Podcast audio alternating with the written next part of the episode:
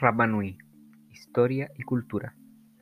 Más conocida como Isla de Pascua, el hábitat de los famosos moais ha existido por miles de años, siendo bautizada como la distinguimos en el año 1722, cuando el marinero holandés Jacob Roggeveen desembarcó en la extraña isla. Sin embargo, no fue hasta 1888 que se hizo parte del territorio chileno, pero no como la conocemos, pues primero fue arrendada por el gobierno chileno para una estancia ovejera, periodo de discriminación, secuestros y negocios por sobre la integridad de los isleños. Fue recién en 1966 cuando los pascuenses consiguieron la protección igualitaria del Estado chileno cuando fueron nombrados oficialmente como habitantes de la nación. Lo que vino después fue el desarrollo turístico y paradisiaco con el que hoy se conoce a la isla Rapanui, el ombligo del mundo. Los primeros habitantes de la isla llamaron Tepito o Tegenua, por su traducción al castellano, el ombligo del mundo, al territorio que hoy conocemos como Isla de Pascua. Caracterizada principalmente por sus increíbles estatuas de piedra volcánica hechas en memoria de sus antepasados, los Moais han sido motivo de numerosos viajes a lo largo de los años. Hasta el momento, se sabe de las estructuras lo siguiente. Existen hace siglos, incluso antes de que los primeros europeos llegaran a la isla en el siglo VII. Miden entre 1 y 10 metros y existen más de 500 estatuas que se encuentran en distintos sectores de la isla. Algunos moais poseen una especie de gorro rojo sobre la cabeza. A estos se les denomina como pucaos.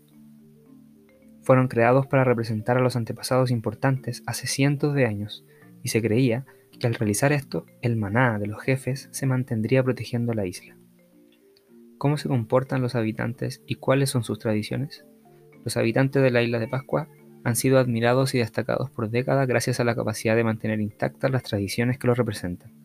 La mayor concentración de habitantes en la actualidad se encuentra en Hangaroa, donde se realizan la mayoría de las fiestas, comidas y competiciones. Los pascuenses poseen una variedad de actividades culturales que hacen respetar sus antiguas tradiciones, desde el deporte hasta la danza, desde la comida hasta las fiestas. Aquí, en Cultu Chile, te presentamos las tradiciones más características de los habitantes de Rapanui. A pesar de que la isla ha pasado por hechos históricos catastróficos para su cultura, se ha podido mantener gran parte de las costumbres antiguas que eran y siguen siendo esenciales para el conocimiento de los pascuenses. Secuestros, robos, invasiones, sismos y tsunamis ha sufrido la famosa isla de Pascua. Sin embargo, se ha logrado constituir una serie de rituales y celebraciones que mantienen en vilo la gracia y belleza de la cultura pascuense. La Tapati es considerada la fiesta más grande de la cultura pascuense, a través de los años, incluso los mismos turistas se han hecho partícipes de ella, convirtiéndose en un atractivo más para los vacacionistas. Celebrada durante los primeros 10 días de febrero, la fiesta Tapati consiste en una serie de desafíos deportivos, culturales y musicales para que la candidata a reina de cada familia acumule puntos día a día con el objetivo de ser coronada la primera luna llena del respectivo mes. Una de las actividades más conocidas de la fiesta es el Hakapei. ¿En qué consiste? En esta adrenalínica actividad, 12 jóvenes se lanzan en trineos hechos de troncos de plátanos desde la cima del cerro Mangapuy hasta el final, recorriendo así hasta 120 metros de distancia, empinada hacia la meta. Otra de las actividades más representativas de la Tapati es la Hoko Hako Opo, competencia musical que se lleva a cabo por distintos grupos cantando, bailando e interpretando canciones, sin errores y sin repeticiones entre los rivales, que muchas veces las letras de las canciones son complicadas de traducir. Sin embargo, la fiesta que se genera en torno a estas hace que se pierda tal importancia, pues tanto turistas como nativos bailan y festejan al sol de las canciones. Creencias ancestrales. La cultura Rapanui, además, destaca por su fuerte creencia en el mundo espiritual, que, a pesar de todas las pérdidas culturales forzosas a lo largo de su historia, ha mantenido conceptos como el maná y el tapu.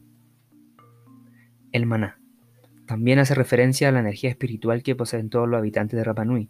Es una de las creencias más fuertes del pueblo pascuense, donde su mayor manifestación es en los antiguos jefes o antepasados importantes.